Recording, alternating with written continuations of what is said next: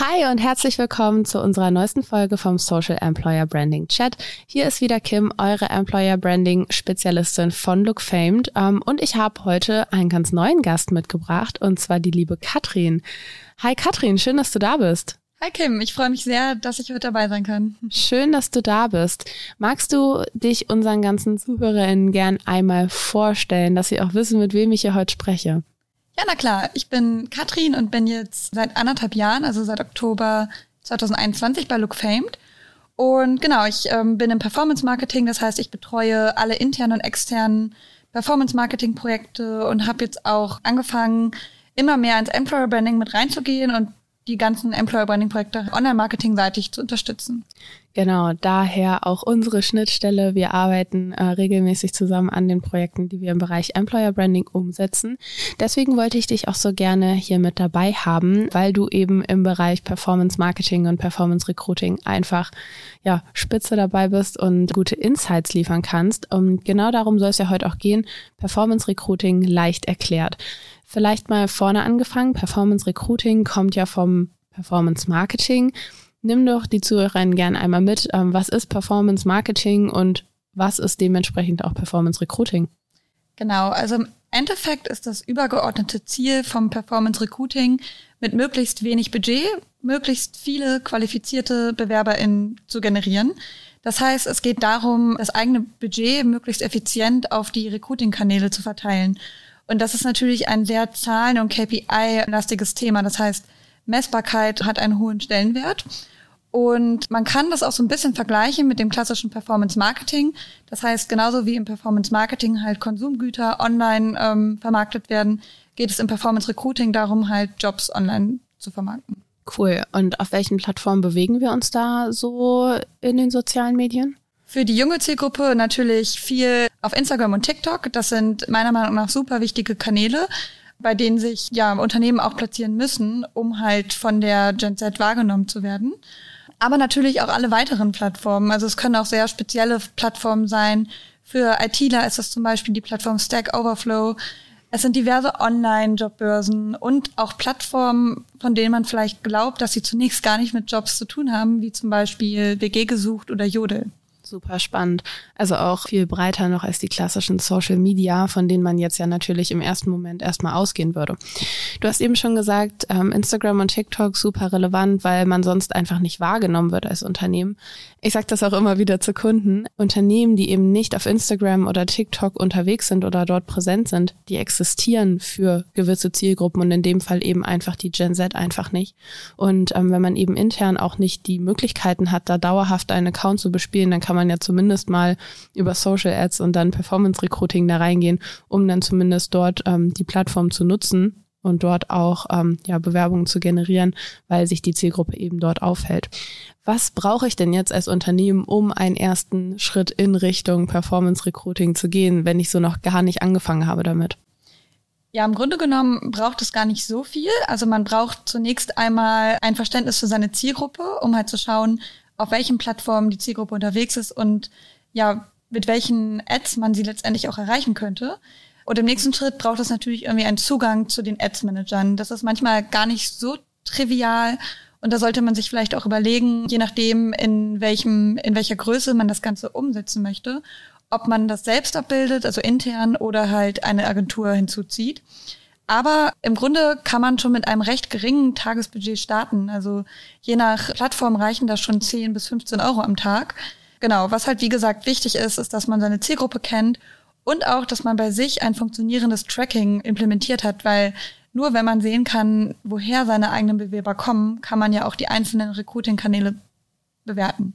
Ja, absolut. Das wäre jetzt nämlich auch meine nächste Frage gewesen. Was muss man denn eigentlich beachten, um da kein Geld zum Fenster rauszuschmeißen, um das jetzt mal auf gut Deutsch zu formulieren?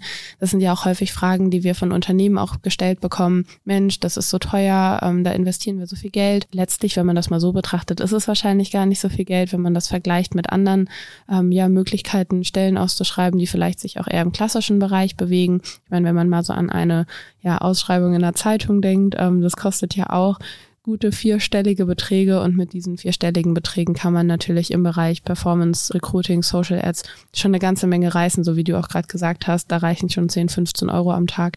Denn ja, nur wenn man halt auch sehen kann, woher die eigenen Bewerber kommen, kann man ja auch bewerten, ähm, ob das Budget, was man halt in die jeweilige Plattform investiert hat, sich gelohnt hat oder nicht. Was muss ich denn tun, um Streuverluste zu vermeiden? Ich glaube, das Wort ist eben auch schon mal gefallen oder war zumindest in meinem Kopf, weil es ja doch an relativ viele Leute ausgespielt wird. Ja, genau. Also ganz wichtig ist auf jeden Fall eine gründliche Zielgruppenanalyse vorher durchzuführen, um einfach ja zu wissen, wo sich die Personen aufhalten und was natürlich auch super wichtig ist, ist, dass man den Wettbewerb im Auge hat. Das heißt, jeder Recruiter kennt, dass es da Unternehmen XY in der Nachbarstadt gibt, welche genau dieselben Kandidaten und Kandidatinnen suchen, die man selbst auch sucht. Und da ist es natürlich super wichtig zu schauen, hey, was machen die eigentlich? Wo platzieren die sich? Welche Inhalte kommunizieren diese? Ja, wie kann ich irgendwie meine Angebote trotzdem sichtbar machen? Ja, super interessant.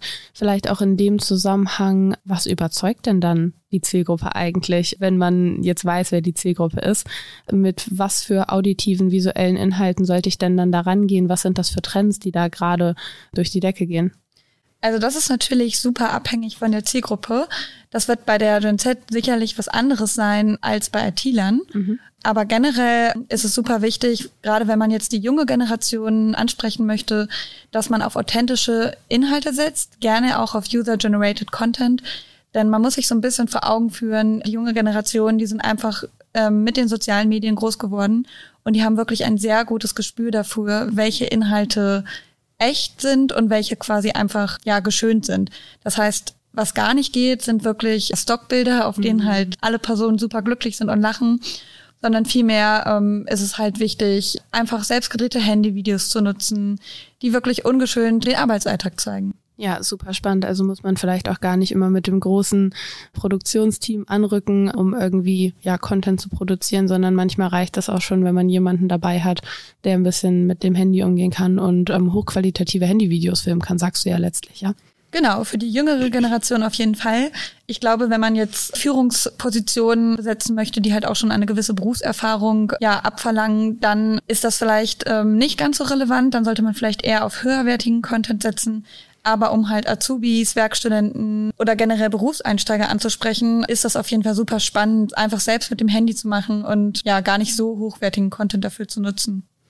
Das ist super spannend wie man da eben auch selber einsteigen kann als Unternehmen. Natürlich sind auch Agenturen, auch wir immer gern bereit, da zu unterstützen und auch ähm, den Content mit zu produzieren. Das ist natürlich nicht immer einfach, da einen Einstieg zu finden.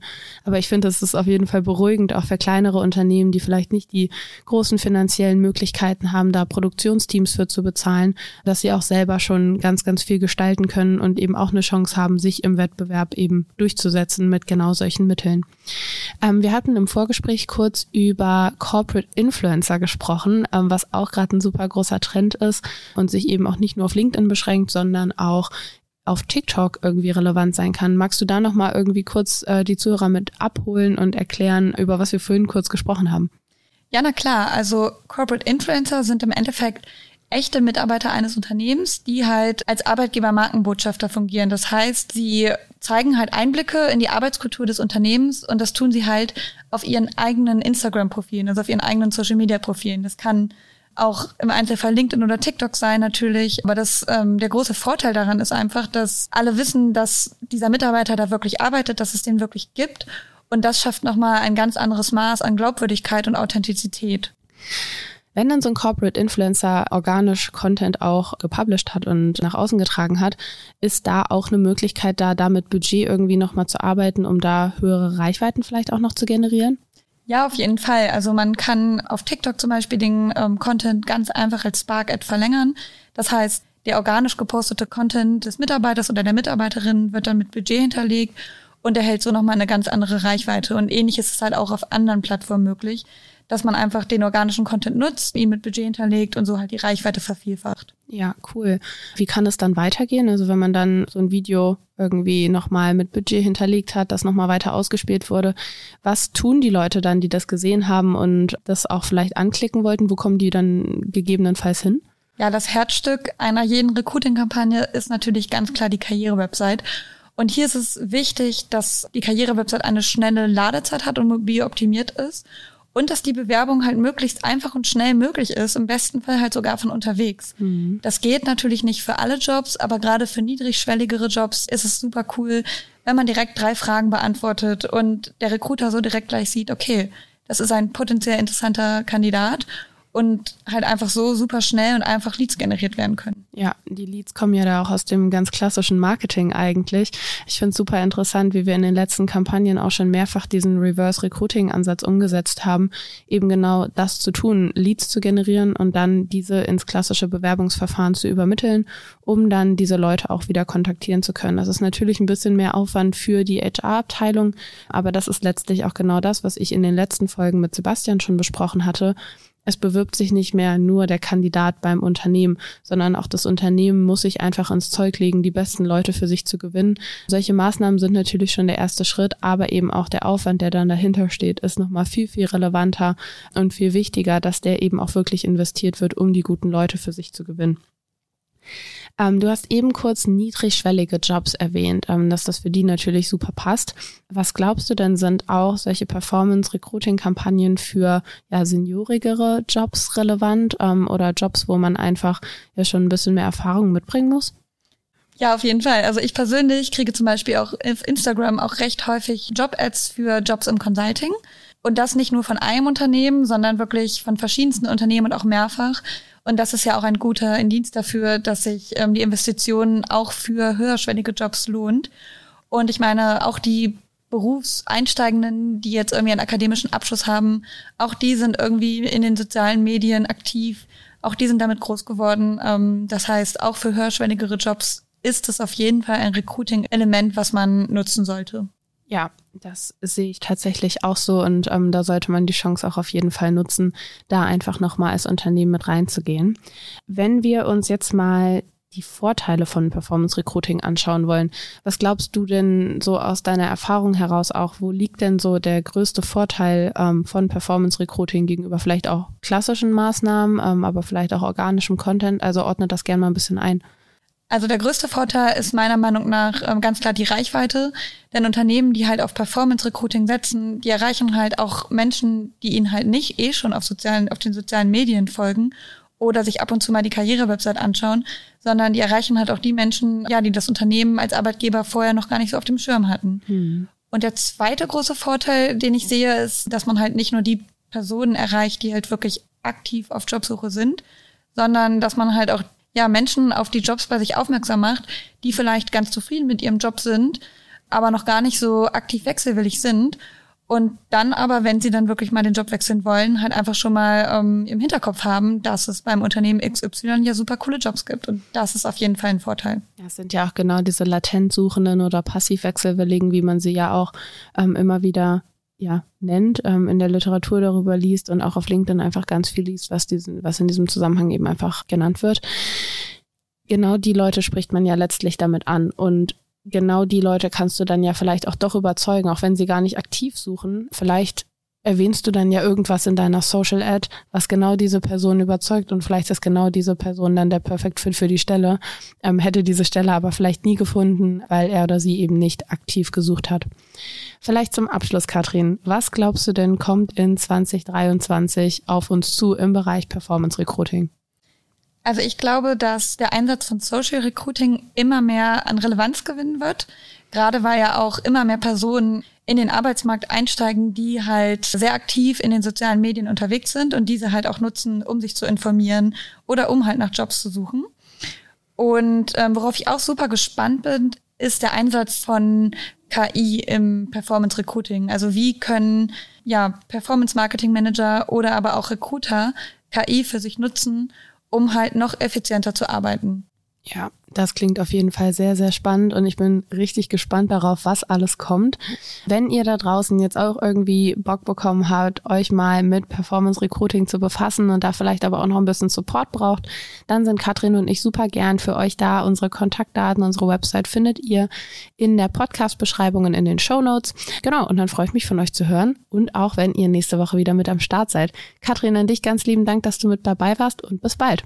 Lieben Dank, hat mich sehr gefreut. Ciao.